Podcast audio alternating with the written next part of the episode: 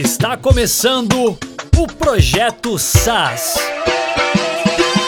Olá pessoal, estamos de volta aqui com o projeto SAS. Hoje a gente vai falar de um tema que é muito interessante, tanto para quem é mais técnico, quanto também para quem não é técnico, né? Como é o meu caso. A gente vai falar sobre como a gente pode alinhar melhor essa definição aí de um CTO, de uma pessoa que vai cuidar dessa parte técnica do produto, com o lado não técnico, né? Então, para quem não é programador, entender a melhor maneira aí de alinhar é, expectativa e de buscar né, uma pessoa para trabalhar o produto e para quem é desenvolvedor entender também o que é esperado, né, o como que é a rotina, como que é a vida de uma pessoa que vai trabalhar, né, e o que que ela tem que desenvolver, né. E aí hoje vou mediar aqui porque eu tô com três pessoas que são desenvolvedores, né, são três pessoas que desenvolvem os produtos, que entendem de produto, que entendem da parte técnica, né, entendem de marketing, enfim, jogam nas 11 aí, mas são desenvolvedores, né. E a gente vai conversar com eles para entender pouquinho dessa realidade, né, do ponto de vista deles, né. E aí claro, eu como não técnico aqui vou tentar perguntar algumas coisas e, e entrar nessa conversa aí para a gente é, até chegar na, na, realidade que a gente vive no Reportei, né? Que foi um software que nasceu a partir de uma demanda aí que a gente tinha numa agência e aí eu fui buscar o Rodrigo né, que é o, vai estar hoje na conversa junto com o Arindo, é o Arindo Duque, do WP Último, e o Leandro Campos, da Codental, que vai estar aqui com a gente também. Então, vamos começar com o Rodrigo aí, Rodrigo. Boas-vindas aí mais uma vez, né? E você, enfim, é o cara é, que é o técnico, né? Você é o cara que desenvolve, que entende produto e tal, que a gente, enfim, conseguiu essa parceria, né? É, para desenvolver um produto. E a gente vai estar aqui hoje com outros dois caras também que, enfim, estão desenvolvendo, mas que tem esse lado técnico como você, né? Pois é, pois é. Eu acho que o papo de hoje vai ser bem legal, porque se você é um desenvolvedor e, tá, tem, e tem um SaaS ou quer ter um SaaS, não basta saber programar, né? Senão você vai entregar um Excel automatizado para alguém e isso não resolve. E se também você é uma pessoa não técnica, né, buscando criar o um, seu próprio SaaS ou encontrar um, um desenvolvedor para ser seu sócio, né, você precisa conseguir identificar alguém que tem o potencial de entender sobre o negócio, não só programar. É, para você resolver o problema de alguém, né, com o seu produto e tal, você precisa entender esse problema a fundo, né? Então, isso exige habilidades que não é só a técnica de escrever o código, você precisa de fato entender o porquê você está fazendo aquelas coisas e como a pessoa que vai usar aquele software vai se sentir ao longo desse processo, né? Então, é, acho que o papo de hoje vai ser bem interessante para a gente enxergar essa situação dos dois ângulos diferentes, tanto de quem é técnico quanto de quem é não técnico ali e vai entender mais sobre o negócio, né? Dá as boas-vindas também ao Leandro Campos aqui da Codental. E aí, Leandro, bom dia, boa tarde, boa noite, né, para quem estiver ouvindo agora. Boas-vindas aí mais uma vez, cara. Obrigado por estar participando com a gente. Beleza, é sempre um prazer. Bom, é, o papo vai ser interessante. Eu queria começar esse, esse assunto assim perguntando pro Renan por que, que ele procurou o Rodrigo para desenvolver o Reportei. Assim, porque na verdade, ô Renan, você tinha duas alternativas, imagino eu, né? Você tinha lá, né, o conceito, né? Eu imagino que tipo dentro do Scrum a gente chamaria de um épico, né? Que é só uma ideia assim, né, para ser desenvolvida. Mas por que que você procurou o Rodrigo e não uma, uma empresa de desenvolvimento? O que te levou a procurar um desenvolvedor e não uma empresa, sabe? Porque, assim, uma coisa interessante que eu vi também foi o seguinte: no GBG que a gente que, que a gente estava, né, aquele encontro que a gente faz, um dos caras que estava falando lá, eu não lembro, era de uma empresa, e ele falou um negócio muito interessante que tem a ver com o assunto e provavelmente vai ter a ver com a sua resposta também, imagino. Assim. Ele comentou o seguinte: ele falou, olha, eu tentei desenvolver com uma agência, só que não deu certo. E ele citou várias razões pelas quais não deram certo, né? Tipo, ah, tudo que ele precisava alterar, ele tinha que pedir agência, tudo era muito caro, sei lá o quê, e ele não viu muito futuro naquilo. Eu queria saber de você, assim, o que que te levou a desenvolver esse produto com o Rodrigo e não com uma, uma empresa de desenvolvimento?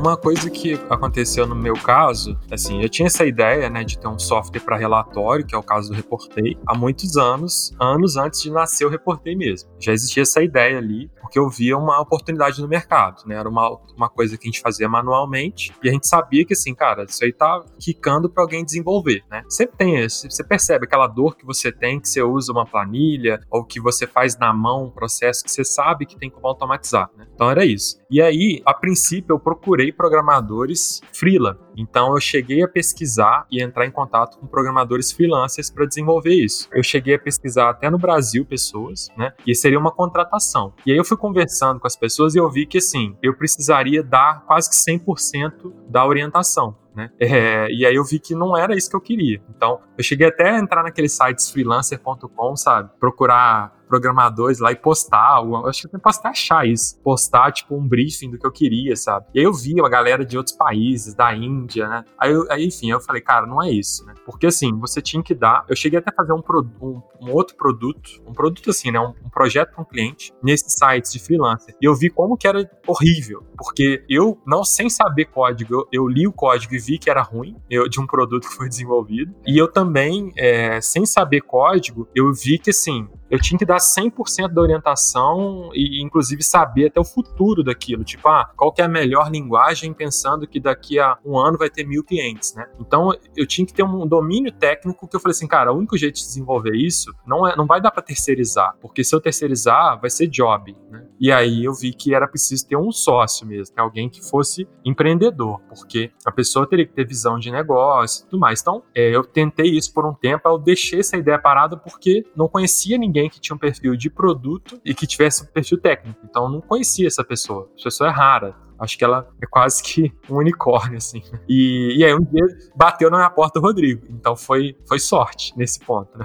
E aí uma coisa até, para quem não sabe, né? Na época até apresentando aí o Arindo também, né? É, o Arindo Rodrigo, vocês trabalhavam muito junto, né, Arindo? Acho que vocês sempre desenvolviam produtos junto e vocês tiveram um histórico assim também, né? E aí, galera, beleza? Eu sou o Arindo e sim, a gente teve um histórico. Inclusive, eu acho que é até importante a gente tocar um pouco nesse assunto, mas uh, eu e o Rodrigo, a gente desenvolveu vários vários projetos ao longo do tempo, enquanto a gente estava crescendo e aprendendo a programar juntos. E eu acho que um dos grandes motivos pelo qual nenhum desses produtos realmente assim deu o passo que podia dar e se tornou algo é, um produto de fato, né, foi porque é justamente isso. Nós éramos duas pessoas com um perfil extremamente técnico. A gente via a criação de cada produto como um desafio técnico, né, para a gente aprimorar as nossas habilidades como programadores, como desenvolvedores. Então a gente sempre buscava usar a tecnologia que estava na moda no momento, é, fazia investimento para poder ter um computador que conseguisse ter um sistema operacional, que conseguisse rodar, o, a gente conseguisse programar em Node.js, que na época não funcionava direito no Windows. Então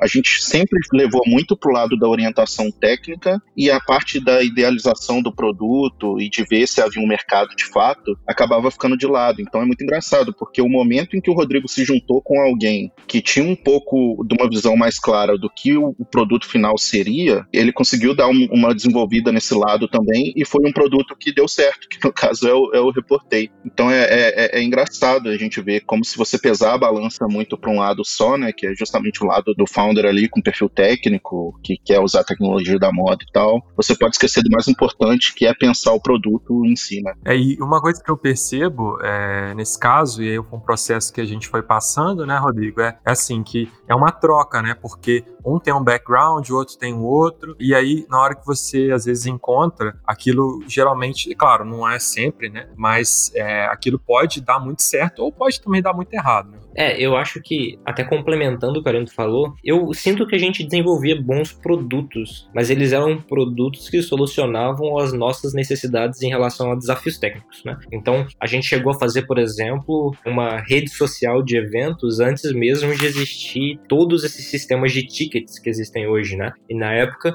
a gente achava que a gente ia monetizar essa rede social de eventos com anúncios. O Facebook, na época, não existia eventos na ferramenta ainda. Então, é, olha que falta de maturidade para negócios que se a gente tivesse se tocado que a gente poderia vender os ingressos e pegar uma comissão, a gente teria construído esse tipo de produto antes de existir a maior quase que todos os players desse mercado, né? Então, a gente tinha noções boas em relação ao que deveria ser feito, mas acabava que faltava um pouquinho do tino pro negócio, e isso é um ponto que, que acho que eu e o Arindo acabou percebendo, né? Que enquanto dois desenvolvedores, a gente fazia o dobro do trabalho, e não em metade do tempo. Então, acabava que por ter duas pessoas que programavam, a gente conseguia desenvolver coisas mais legais, produtos mais interessantes, mas que não tinha ninguém ali olhando como botar isso no mercado mercado para vender ou para fazer dinheiro, né? Então a gente, a gente tinha algo que era duas vezes mais legal, mas que talvez não tinha um público alinhado ou não tinha alguma coisa, é, não estava pronto para ir para o mercado. Se, se um tivesse desenvolvendo uma parada mais simples e o outro tivesse tocando a parada, a parte de negócio, né? Talvez teria dado algo teria dado certo um pouco antes. Aí dentro do que o Leandro falou, aí Leandro, devolvo para você, né? Igual eu te falei, eu vi que tinha esse cenário de buscar alguém técnico, mas que eu pensava assim, tem que ser, não basta ser alguém técnico, tem que ter alguém técnico que ainda tem essa visão de produto, né? Que tem uma noção parecida com o que eu tenho do problema. É porque não basta, né? Porque assim, na prática, você pode ser alguém não técnico, mas se você, por exemplo, vai ter uma ideia, beleza, mas a execução dela é, é a que realmente vai importar, né? E é como vai ser executado aquela ideia que vai funcionar. Então, tem muita gente com boas ideias que às vezes junta com alguém não com alguém técnico, mas a execução não fica, enfim, não é uma execução que vai vender, não é um produto realmente bom, igual o Rodrigo falou, vira um Excel, né? Um Excel ali na sua tela. É, então, eu devolvo isso para você também, né, Leandro? Assim, como é que você vê esse lado de, do cara técnico que tem que se desenvolver nessa questão de produto? Que não é uma coisa, igual eu te falei, a minha visão é quase que um unicórnio, esse cara que, que entende desse lado de um pouco de design, de usabilidade, de, do que, que a pessoa vai querer realmente do produto, né? De tirar coisa do produto ao invés de colocar mais coisa no produto. Né? Na verdade, é muito difícil você conciliar as duas coisas. Você tem uma pessoa que consegue conciliar as duas coisas, né? Ou seja, ela consegue ser tanto técnica quanto uma pessoa de negócio, né? Tipo assim, é tão difícil que a, a gente tem até um exemplo, né? Aquele. Como é que é o nome daquele fundador do Alibaba? É o Jack, eh, Jack Ma, né?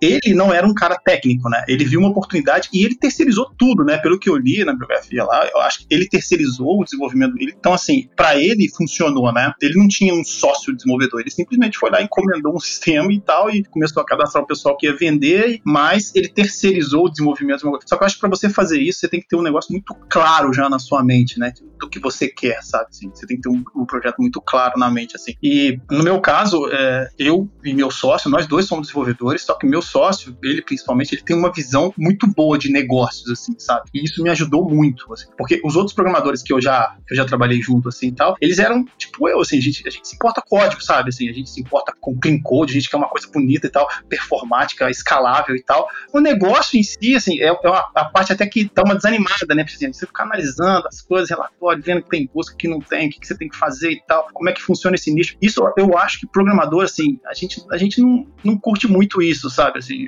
não é muito a nossa, a nossa praia. E é uma coisa que você tem que fazer para ter um negócio de sucesso, para conseguir tracionar um produto, né, cara? Eu pô, já fiz 50 produtos diferentes na minha vida e consegui tracionar um ou dois só. Então, tipo, eu acho que essa questão também vem muito com a maturidade, né? Com o tempo você começa a entender um pouco melhor como é que funcionam as coisas e tal, sabe? Eu acho que é mais ou menos isso, assim, que eu tenho pensado sobre isso, sabe? Não sei o que, que o Rodrigo acha, né? Mas sendo também desenvolvedor, né? O que você acha, Rodrigo? Cara, eu acho que o ponto aí, eu acho que até o Arindo consegue complementar isso, mas o ponto que é uma maturidade, mas você falou, eu já fiz mais de 50 produtos na minha vida para dois darem certo. Eu e o Arino também, a gente fez, sei lá, dezenas de produtos, acho que talvez uns 20. E aí, um, um meu deu certo, um dele deu certo, sacou? Um programador médio, o cara que ele não teve essa, esse, essa construção, essa história de construir produtos, né? E talvez trabalhou em alguns lugares e tal, ele não construiu esse volume de produtos até um dar certo, sacou? Então a maturidade dele é maturidade no código, não é maturidade em negócio. Uma coisa que eu acho que é fato também é assim, é muito mais mais fácil, eu, eu, considero assim hoje muito mais fácil você ser um desenvolvedor e criar um produto do que você, tipo assim, você vai quebrar a cara algumas vezes e tal, mas você tem na mão a ferramenta para aquilo ser feita, né, cara? É diferente de um cara de negócio, por exemplo, que ele pode idealizar um produto, né, mas ele não tem ali a ferramenta na mão dele, né, disponível para poder fazer aquilo, né? Que eu acho que isso acaba sendo um impeditivo, assim, porque querendo ou não, o desenvolvedor, assim, mesmo que ele tenha a ideia, mesmo que a ideia não seja boa, ele consegue colocar aquilo em prática e testar aquilo, né? Agora, um cara, por isso que eu acho que, assim, talvez foi até o caso do Renan, né?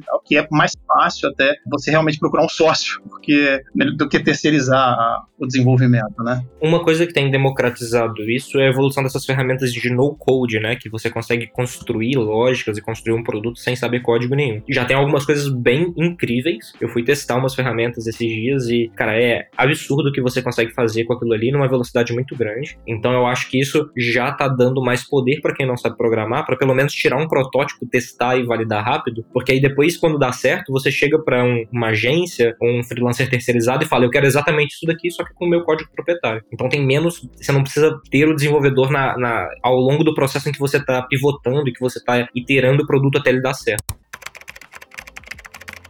Então, eu vou aproveitar esse gancho do Rodrigo e já jogar uma opinião polêmica aqui. E eu falo isso assim, sendo desenvolvedor, eu amo programar, eu amo mexer com tecnologias novas, mas a gente, enquanto programador, especialmente se você, por exemplo, é o sócio técnico, você tende a achar que você é a engrenagem mais importante da máquina que é o negócio que você está criando. Porque, de fato, sem você ali, no final das contas, o, o produto não existe, né? Mas aí, como o Rodrigo falou, com o advento dessas tecnologias que permitem que pessoas não técnicas criem esses produtos, tá ficando claro que, tipo, a parte mais, eu não quero dizer importante, mas eu acho que é a única palavra que vai passar a ideia que eu quero, mas é realmente o cara com uma visão concisa do que é um produto, daquela solução que ele quer oferecer para uma audiência específica e ter uma solução, mesmo que seja um MVP feita nessas ferramentas que não precisou de ninguém técnico, que é o cara ligando uma caixinha na outra, às vezes numa interface gráfica, mas que resolva, que dê para aquele usuário final a solução que ele está buscando quando ele está contratando aquele produto, né? Então eu acho que se você é desenvolvedor, é uma boa você começar a se inteirar dessa ideia de, de talvez se tornar um pouco mais uma pessoa que parte para atacar um problema do ponto de vista do produto sempre, porque como desenvolvedores, o nosso ímpeto é partir direto para a questão da escalabilidade, como o Leandro veio comentar, né? A gente às vezes quer usar a tecnologia que está mais em voga no momento, porque ou porque a gente quer aprender, ou porque a gente sente que se a gente não fizer o produto naquela tecnologia, o produto vai ficar obsoleto muito rápido. E assim, existem inúmeros casos que mostram que mesmo que o cara de produto seja um programador meia boca, ele consegue ter um sucesso estrondoso, como é o próprio ca o caso do, do Levels, né, que é uma personalidade aí do mundo dos makers de produtos, que é um cara que ele tem um monte de produto que tá dando muito certo, uma receita absurda, e a maioria dos, pro dos produtos dele é, é, um arquivo de PHP e alguns usam usando um arquivo JSON como banco de dados, ou seja, do ponto de vista de, de escalabilidade, de qualquer aspecto técnico, é um pesadelo. Mas o cara tá tirando literalmente milhões de dólares por ano com esses produtos, porque a visão de produto dele é muito focada e muito certeira. É, e do lado não técnico, também eu vejo que ao mesmo tempo acontece esse lado, eu percebo, tá? Que existem founders aí não técnicos também que tem esse lado de, ah não, mas eu, eu, eu sou o cara de mercado, eu sou o cara das ideias, né? Eu que sou criativo e também acho que isso é uma coisa insubstituível, né? Uma coisa que, né? enfim, é, eu vejo que quando a gente vai ver para um, um produto bom, e aí é um ponto que eu acho que tanto desenvolvedores, marqueteiros, administradores, todo mundo é, é, tem que tomar esse cuidado. O ponto principal é que você está desenvolvendo para outra pessoa, está criando um produto para outra pessoa. Então, entender de verdade aquela pessoa, a gente até já fez cast aqui sobre isso, sobre é, entender o produto, mesmo você não sendo da área, né? A gente então fez um cast com o Leandro sobre isso. O ponto principal está sobre entender pessoas, porque é comportamento, é como que as pessoas pensam, como é que elas utilizam seu produto. É isso que você tem que entender. Por isso que às vezes é mais fácil você desenvolver um produto para você mesmo né? Para atender uma dor que você tem, porque aí você consegue, é, ao atingir essa dor, você consegue atingir a dor de muitas pessoas, né? Mas essa conexão que você precisa ter com o seu cliente é o que faz a diferença. E aí, assim, você ser um pouquinho mais humano, né? Ajuda nesse sentido. Eu falo humano assim, é, uma vez eu vi um cara falando que os melhores desenvolvedores eram os caras que gostavam de ler sobre filosofia, gostava de política, sei lá, porque o cara ele gostava de assuntos e de coisas que tinham a ver com pessoas, com gente, né? Ele queria entender a mente humana. E o código era só uma maneira de conversar com a mente. É uma coisa meio abstrata, mas no fundo é isso, sabe? É, se você entende um pouco mais de gente, você tem mais chance de desenvolver uma coisa legal. Se você é um cara mais recluso, que não gosta de interação, que não gosta de ouvir, que não gosta de pegar feedback, né, não gosta de ser criticado, dificilmente você vai conseguir desenvolver alguma coisa pra gente. É, e eu acho que isso, inclusive, é uma desconstrução necessária para quem é desenvolvedor, né? Porque tem todo o estereótipo do desenvolvedor sendo aquela pessoa calada que fica no quartinho ali sozinha, com luz escura, com PC gamer, jogando o joguinho dele e às vezes hackeando alguém. E tipo, toda essa imagem construída em relação ao desenvolvedor, daquela galera mais bronca, que é muito inteligente, mas não conversa com ninguém e tem problemas sociais. Tipo, se, a, se, a, se você é um desenvolvedor e se vê nesse cenário hoje, a chance de você construir um produto e ele ter sucesso, cara, só se você fizer um produto para outros desenvolvedores, porque o resto, né, o resto das pessoas, elas não agem dessa forma. E você precisa, de fato, ter esse contato com filosofia, contato com outras áreas para você abrir a sua cabeça de como quem não é técnico funciona funciona, como essas pessoas vivem, né? Para poder identificar problemas nelas, problemas que elas têm, na verdade, né? E conseguir solucionar esses problemas. Puxando um pouco no que o Renan estava falando, eu vou trazer ele de novo, o, o pessoal do Basecamp. Eu acho que toda vez que eu venho aqui a gente fala deles. Mas uma, uma parada que eu vi o, o David Heinemeier Hansen lá, que é, que é o, o sócio técnico, né? Se a gente for olhar para essa análise clássica lá do Basecamp, que ele traz é, e que mexeu muito comigo é que a gente está acostumado a ver o desenvolvedor como um engenheiro, né? Como a programação como uma ciência exata. Mas o dia a dia do programador, ele a gente acaba percebendo que ele é um trabalho que puxa muito mais pro lado criativo, de fato, né? Porque você está ali tentando solucionar um problema com o código que você está escrevendo, do que no lado de uma ciência exata. Existem um milhão de formas técnicas de resolver o mesmo problema do ponto de vista da programação, por exemplo. E aí ele defende que a gente pare de tratar os desenvolvedores como, de fato, engenheiros, mas comece a tratar eles mais proximamente aos escritores, né? Tipo, às vezes você está tendo um bloqueio criativo e você não produz tanto, porque o código, ele é um trabalho criativo também. E aí eu acho que é, é, um, é um ponto importante nesse, nesse lance de ter mais ou menos critérios que ainda vão ser um pouco subjetivos, mas de tentar torná-los um pouco mais objetivos para escolher um, um CTO ou um co-founder que é técnico, é justamente isso, é de você ver se o cara tem essa veia criativa e se ele vê o código como uma ferramenta para atingir um objetivo final, né, que é o produto, ou se ele vê o código como um, um, um objetivo em si, porque a partir do momento que você faz essa diferenciação, você já consegue ter alguma certeza de que esse cara vai ser capaz de, às vezes, optar por uma solução que seja um pouco mais suja ou que não seja a mais correta do ponto de vista do código, mas que vai entregar aquele objetivo final, que é, por exemplo, lançar o produto numa data X ou permitir que a feature X funcione de um jeito melhor para o cliente final, mesmo que do ponto de vista técnico ela não, não, não esteja perfeitinha.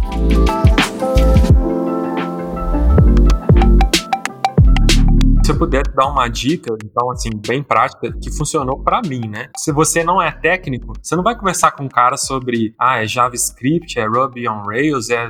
Enfim, não é isso que você vai conversar com o cara, né? Você não sabe, você não tem nem como, como discutir tecnicamente. O que é o alinhamento que eu acho que tem que ser feito? Você quer montar um produto, quer buscar alguém técnico, pode ser até algum terceirizado, né? É alinhar essa filosofia, alinhar o que você acredita que é um bom produto, né? Então talvez seja legal vocês trocarem ideias sobre, o que, que você acha que é um software legal? Quem que você lê, né? Quem que você acompanha? Quais são suas referências? Alinhar isso, né? Até vão trocar referência e o cara te dá uma referência e fala, pô, gosto dessa referência, vou ler mais sobre isso, né? Até o Rodrigo que me apresentou esse mundo de Basecamp e tal, ele me mostrou os livros, eu li, eu falei, cara, é isso que eu tava procurando. Essa é a filosofia que eu acho que faz sentido para mim, pela lógica que eu achei legal. Então, esse alinhamento, se você faz esse alinhamento, isso é rápido, você faz isso em uma semana é, e você já consegue ver isso pro longo prazo. Porque assim, se você não for muito bem alinhado nessa questão filosófica, em algumas decisões que você tiver que tomar, em questão de valores também, tá? Valores pessoais, isso vai dar problema lá na frente. E às vezes é uma questão simples do tipo, ah, vamos fazer isso via é, API ou via pegando a senha do usuário que é ilegal. E aí você vai discutir valores e ideias e vão falar, não, vamos fazer via API, vamos correr o risco de não estar tá correto. Ou não, vamos fazer desse jeito porque a gente acredita que é o melhor jeito. Então esse é o alinhamento que tem que ser feito e alguma hora isso vai dar um atrito. Então é muito importante você alinhar esse valor, alinhar esse propósito, porque aí depois a parte técnica de produto, eu acho que vai ser até mais fácil chegar em alguma coisa legal, porque vai ser algo que as duas pessoas acreditam. Esse acho é o ponto que eu diria que é a dica principal para quem não é técnico, poder alinhar e buscar primeiramente alguém para trabalhar um projeto técnico. Perfeito, perfeito. A gente está falando bastante sobre como alinhar a visão do produto, né? Mas do ponto de vista da empresa, a empresa em si é um produto, né? Então, tanto quem é técnico, quem não é técnico, precisa acreditar nas coisas e estar alinhado é, do ponto de vista filosófico também, né? Arindo, voltando nesse ponto de enxergar a programação como uma ferramenta ou como um fim, né? Eu ouvi, acho que foi em, um podcast, inclusive, um dos fundadores do, do Instagram falando que é, eles precisavam fazer uma migração de banco de de dados lá para uma coisa mais performática, né? Porque questão de evoluir a escalabilidade da, da ferramenta. Isso quando eles tinham, sei lá, quatro pessoas, é, dez pessoas, enfim. E aí tava lá, tipo, uma semana os engenheiros, né? A galera lá do Vale do Silício, todo mundo incrível, tentando migrar para um servidor que fazer orquestrado, não sei o que, não sei o que, fazendo todas as modinhas possíveis para fazer a migração do servidor, etc. Até que, tipo assim, já tava passando muito tempo e ele se encheu, ficou, tipo assim, não, não vai passar mais de hoje. Hoje eu vou resolver isso daqui. Ele foi lá, assumiu a responsabilidade e falou: Eu vou resolver. E aí ele foi no código do Instagram e fez a seguinte linha de código: Se o ID do usuário for maior do que, sei lá, X, a gente vai usar o servidor novo. Se não for, usa o servidor antigo. E aí ele subiu isso e resolveu o problema com uma linha. Ou seja, ele fez uma coisa que um desenvolvedor mais técnico purista nunca aceitaria na vida que o time dele, super qualificado, estava uma semana tentando fazer do jeito certo, mas ele resolveu o problema em uma linha de código, em um dia, só falando assim: ah, quem for usuário novo vai para a versão nova, quem for usuário velho vai para cá. E aí ele ainda fez a diferença pelo ID do usuário, né? Então, tipo, com uma verificação que ia acontecer toda vez que alguém entrasse na ferramenta. É doído, viu?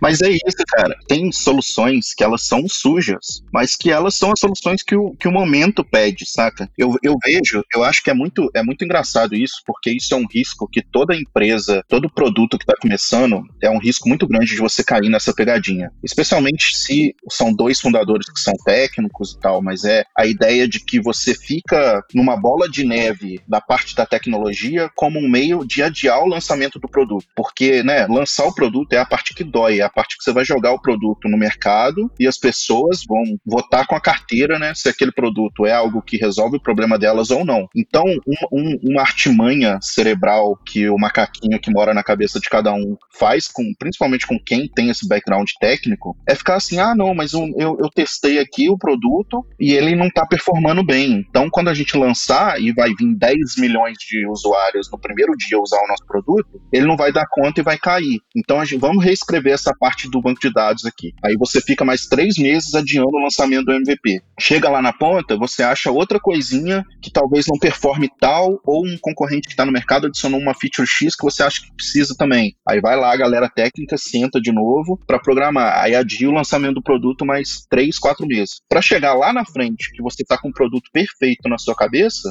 e ninguém vai usar. então, é importante também ter isso em mente, cara, que tipo, a parte da técnica, especialmente quando você está jogando um produto no mercado pela primeira vez para ele ser validado, ela não é a parte mais importante. Você está tentando descobrir se existe um mercado para o seu produto. Ele pode ser assim, o, o, o seu usuário final, ele está vendo ali a parte de fora do produto. Você trabalha naquilo para aquilo ficar minimamente ap apresentável e o que tiver no background, se não tiver no, no, no back-end, né, se não tiver perfeito agora, tranquilo, cara. A ideia aqui no início tem que ser validar o seu produto. Joga para a galera, espera o feedback e aí, é, à medida que o produto for escalando e tal, você se preocupa com essas coisas, porque senão você fica nessa de querer fazer melhorias técnicas antes da hora e você nunca lança. Então isso também é um problema que acontece com muita, muita frequência. Uma coisa que eu fiz no, no meu sistema lá que eu acho que trouxe bons resultados, sabe? Eu até comentei isso no outro cast aqui, foi que eu peguei, a gente pegou o produto falando assim, cara, beleza, a gente viu que tem um nicho de mercado e tal, vamos tentar, vamos. Aí desenvolvemos. Desenvolvemos assim mais ou menos por uns dois meses e lançamos assim uma ferramenta que hoje, se eu mostrasse para vocês como era, assim, eu teria vergonha, né? E tem até aquele, aquele ditado, né? Se você não tem vergonha do seu primeiro lançamento, você demorou para lançar. E assim, cara, era horrível, sabe? Mas a gente lançou o troço, tipo assim, com ferramentas muito básicas, assim, muito básico, muito tosco mesmo, assim, e testamos, sabe? E investimos um pouquinho em publicidade e tal, e vendeu, cara, vendeu.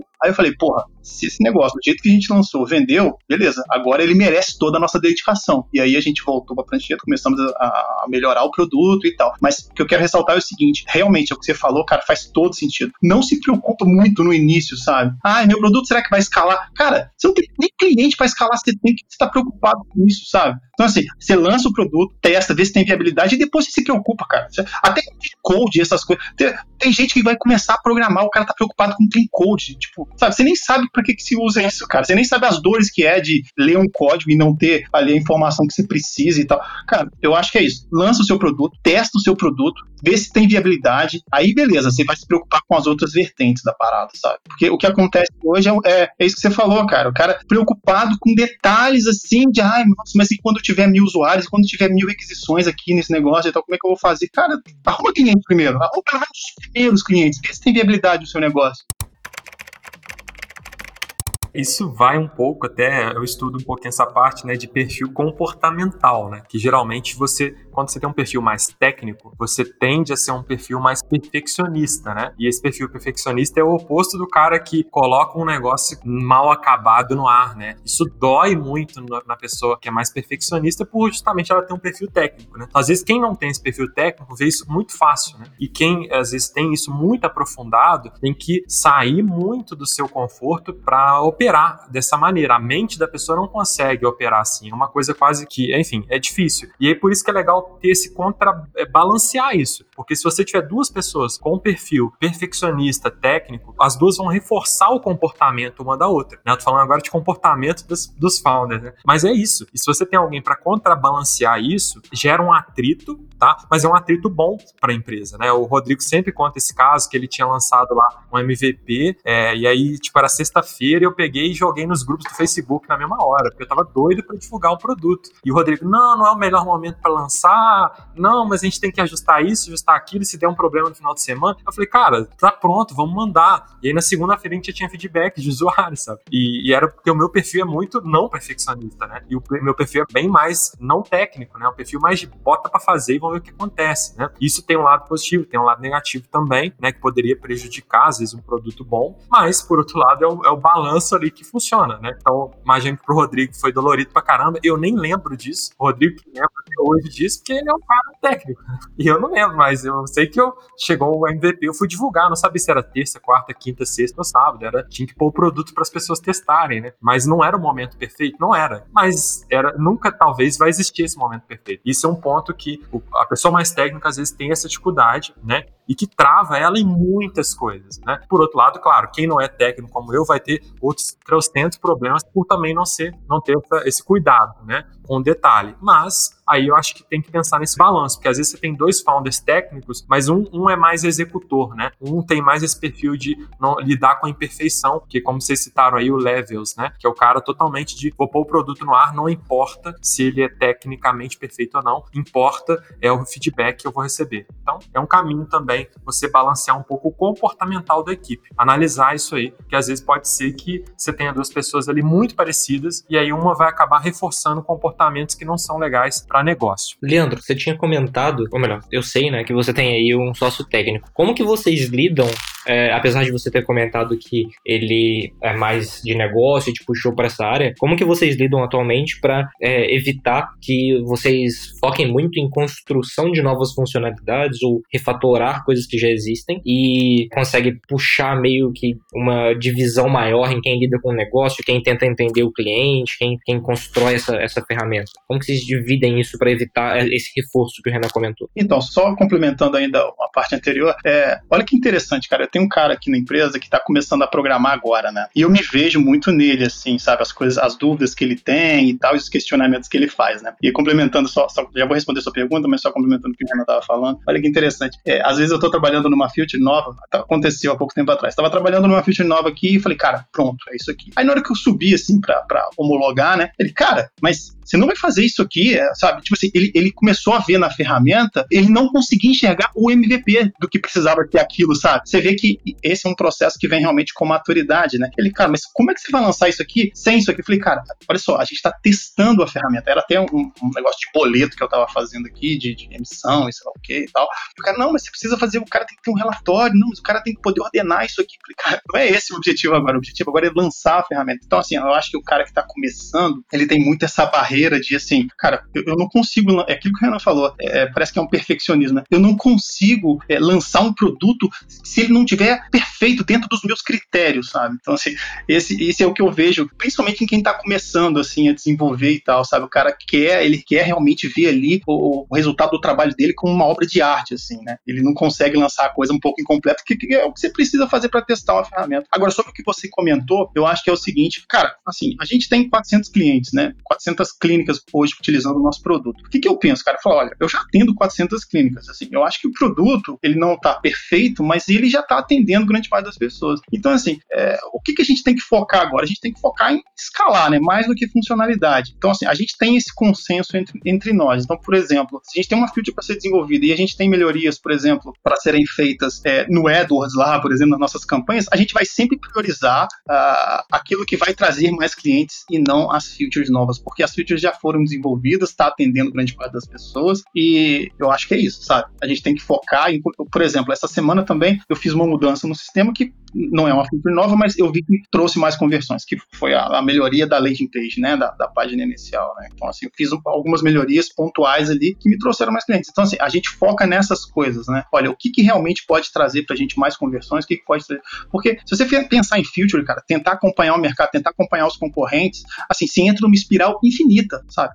Infinita. Porque, assim, ah, beleza, esse concorrente aqui tá convertendo bem porque ele tá com essa funcionalidade, tem gente chegando aqui no nosso suporte pedindo essa funcionalidade tal. Ah, beleza, vamos desenvolver. Aí você vai, tem vários casos assim que a gente desenvolveu features extremamente complexos assim, aí você vai ver tipo 12% do seu público tá usando, sabe? Então assim, eu acho que no momento que você já conseguiu um produto relativamente estável, assim, é hora de focar em algumas outras coisas. Né? Obviamente, depois que você já passou por todas aquelas fases iniciais que a gente comentou, né, de testar seu MVP, tracionar o negócio e tal, né? Quase escalar, cara. É, e uma coisa que eu vejo também, já vi acontecer isso no, no Reportei também, que a gente, por exemplo, tem momentos que o foco tem que ser igual você falou, é marketing, é testar, melhorar a página de venda, né? E isso é negócio, né? Então é isso aí vai fugir um pouquinho da questão de só, sei lá, o, faz parte do, do seu produto, o produto tem que ser vendido, né? E uma coisa que eu queria fechar sobre esse assunto de perfeccionismo é que assim, muitas vezes é, o produto ele não é perfeito para você, tá? Vamos supor que você tenha necessidade da perfeição, eu entendo, isso é normal. É, mas ele é perfeito para alguém. A gente tem que ser um pouquinho menos pretencioso na questão de se eu não, se não é bom o suficiente para mim, não vai ser bom o suficiente para alguém. Tem muita gente que vai achar o seu produto ah, uma maravilha e para você ele é horrível, né?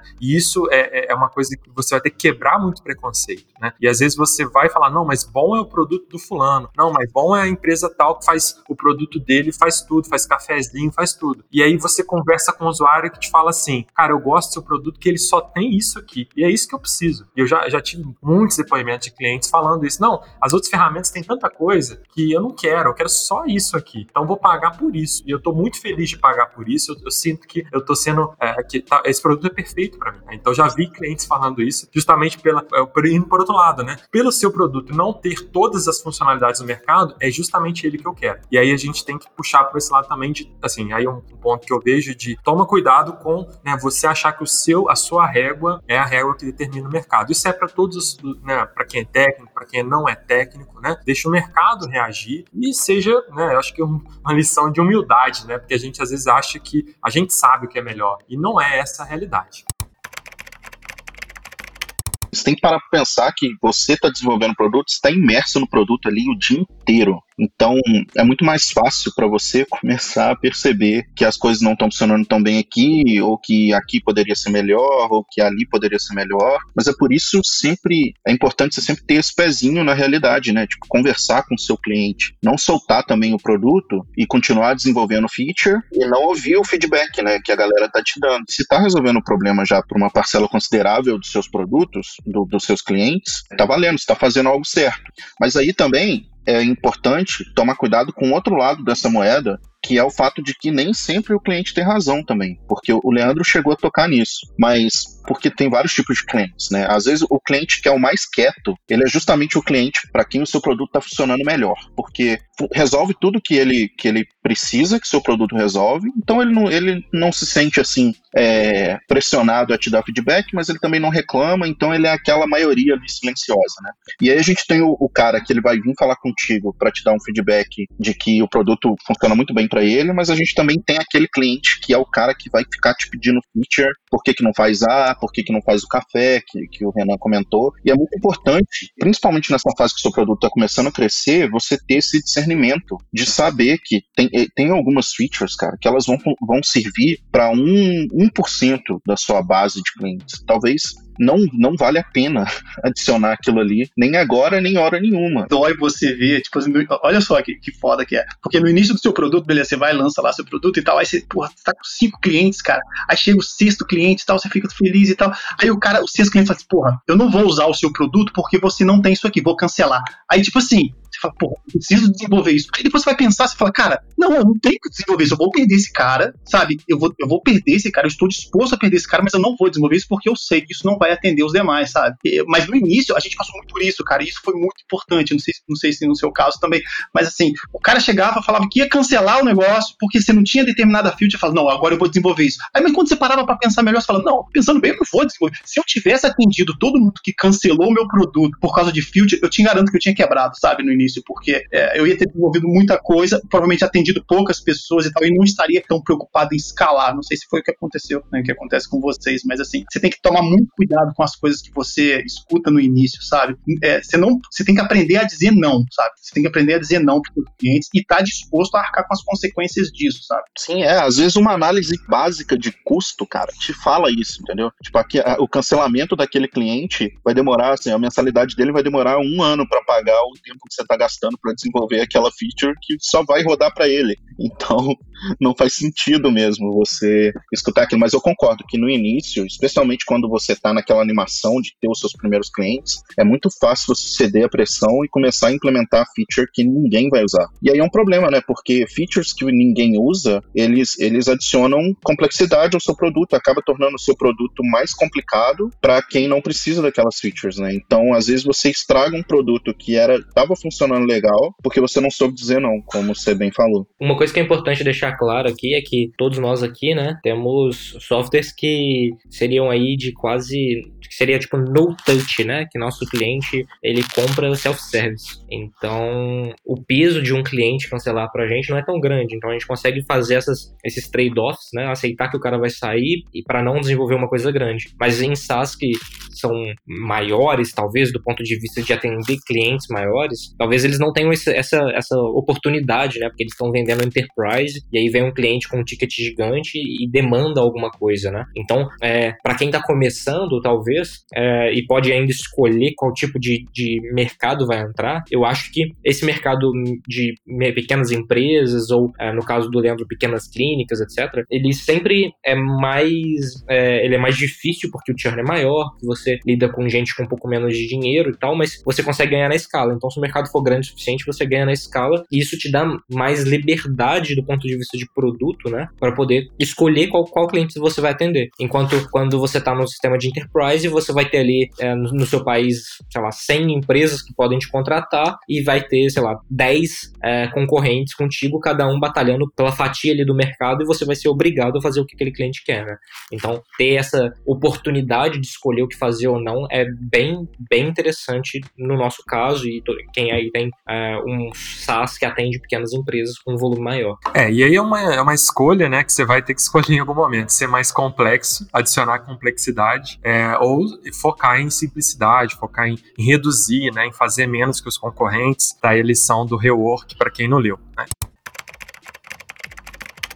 Uma coisa que eu queria, gente, para a gente poder aí dar um conselho final, digamos assim, e aí eu acho que é uma palavra, eu queria ouvir um pouquinho de vocês que são técnicos, falando para quem não é técnico, porque assim, eu acho que a gente abordou vários assuntos que pegou aí pessoal técnico, também não técnico, mas eu queria ouvir um pouquinho de vocês que são técnicos, assim, é, o que, que vocês diriam, né, para quem não é técnico, para quem não desenvolve, é, o que, que você acha que essa pessoa tem que ter, ou o que, que ela tem que alinhar para se dar bem com uma pessoa técnica, né, com alguém que entende de produto, que entende código, né, para que essa pessoa não técnica não seja uma pessoa descartável na empresa, né, porque ela realmente tenha valor. O que, que essa pessoa não técnica, na visão de vocês, tem que ter, tem que agregar para ela realmente ser importante né, no negócio, não ser uma pessoa que vai só, sei lá, dei uma ideia e é isso aí. É, eu acho que essa pessoa, ela precisa, essa pessoa não técnica, tudo bem, né, é, não técnico e tal, ela tem que ter, sim, uma visão muito clara do negócio e conseguir vender isso, sabe? É, conseguir mostrar o valor daquela ideia para o desenvolvedor, né? E o desenvolvedor precisa comprar aquilo, sabe? Eu te garanto que quando você apresentou a ideia do reporteiro para Rodrigo, você soube vender a sua ideia, você é, tinha experiência ali na pele do produto que você precisa precisava, da dor que você tinha, e você, além disso, conseguiu convencer ele de que isso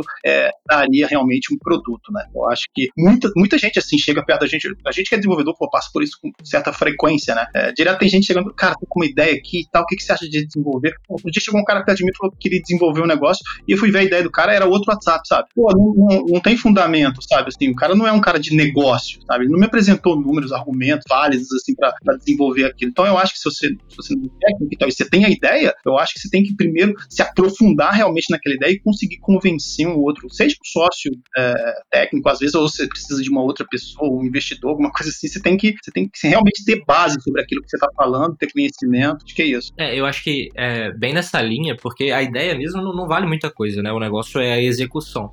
E como executar isso para que esse produto seja de sucesso, né? Vem muito da experiência no mercado, em entender aquilo ali, talvez saber com quem conversar, né? Então, no caso do, do Reportei, quando a gente lançou, Renan, você já tinha ali, sei lá, 400 pessoas para chamar da sua rede, para fazer teste e a gente poder fazer a primeira, a primeira é, validação e saber para onde o produto está indo. Tinha toda a experiência de, da, própria agência para a gente poder é, entender como que as agências já faziam para poder, então, propor uma forma automatizada, né? Então, eu acredito que quem não é técnico, ela precisa ser, vamos dizer, técnica na outra área. Então, no caso, caso, é, vamos supor, a pessoa quer fazer um produto para o mercado de, sei lá, sei lá, pet shop a pessoa tem que entender, quem, se ela não for programar o produto, né, ela tem que entender qual que é o mercado de pet shop, onde que tem, como abordar essas pessoas, onde elas vão, o que, que elas querem, quais são essas dores, qual que é a melhor forma então de conversar, né, qual que é a linguagem para conversar com esse tipo de pessoa. Então eu acho que, que isso complementa bem e até ajuda a encontrar um desenvolvedor técnico, porque quanto mais essa pessoa não técnica conseguir dominar isso, menos o, o técnico vai precisar entender de negócio. É claro que é melhor que o técnico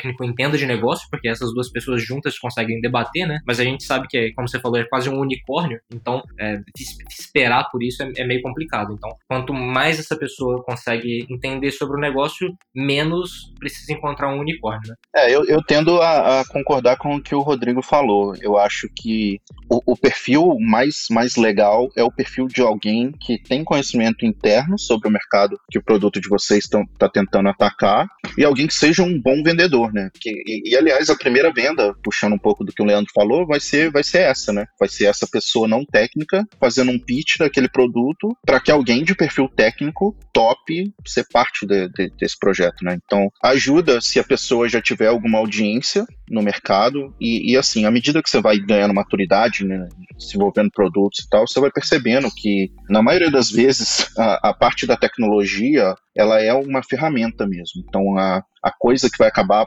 empurrando o seu negócio para frente é, é, a parte das vendas, a parte do, de como o produto se encaixa no mercado especificamente, de que tipo de solução você está tentando criar, se ela é mais complexa, se ela é mais simples, é, a persona que é o seu cliente final e tal, do que de fato a solução técnica que foi dada para aquilo. Então, se o cara tem uma audiência, que foi o caso do Renan, por exemplo, que já tinha ali o pool de, de, de, de pessoas para testar o produto, para validar o produto no, no início, é melhor, né? E, e eu acho que assim, no final das contas, contas, é uma relação que é interpessoal, né? Então, tem todo o, o, fato do que o Renan já falou, que é a questão dos perfis, tem que casar, e as pessoas têm que estar dispostas, às vezes, se especializar em coisas que talvez ela não, não, não estivesse disposta a fazer a princípio, né? Que é, é, se você se são dois e um tem perfil técnico e o outro é mais cara de vendas, o negócio não vai ser só isso, né? Então tem milhares de outras tarefas que precisam ser realizadas ali, e não é porque você está trazendo um cara que vai ser um sócio técnico que ele vai ficar só por conta da parte de, de programação necessariamente. Então, você tem que ver se o cara, além de ter esse perfil técnico, se você nota nele que ele tem já uma, uma, uma polivalência, né? Que é um cara que, se você jogar um outro tipo de problema nele, ele também vai ser capaz de resolver. É, eu acho que vai um pouco por aí. É, e minha dica para quem é técnico, não caia na armadilha do cara não técnico que vai falar assim, não, eu tenho dinheiro e você entra com, com trabalho, né? Essa pior parceria que você poderia buscar. Imagino que você já deve ter recebido alguma proposta assim, mas essa aí é a furada total, porque os dois têm que trabalhar no negócio, não é só um que vai trabalhar e o outro que vai ter o dinheiro que vai funcionar. Porque aí você vira basicamente um, um terceirizado ali, um funcionário de um outro founder, e aí é, você tem que começar a prestar conta, e aí não vai dar certo. Você sabe que é um caminho sem volta.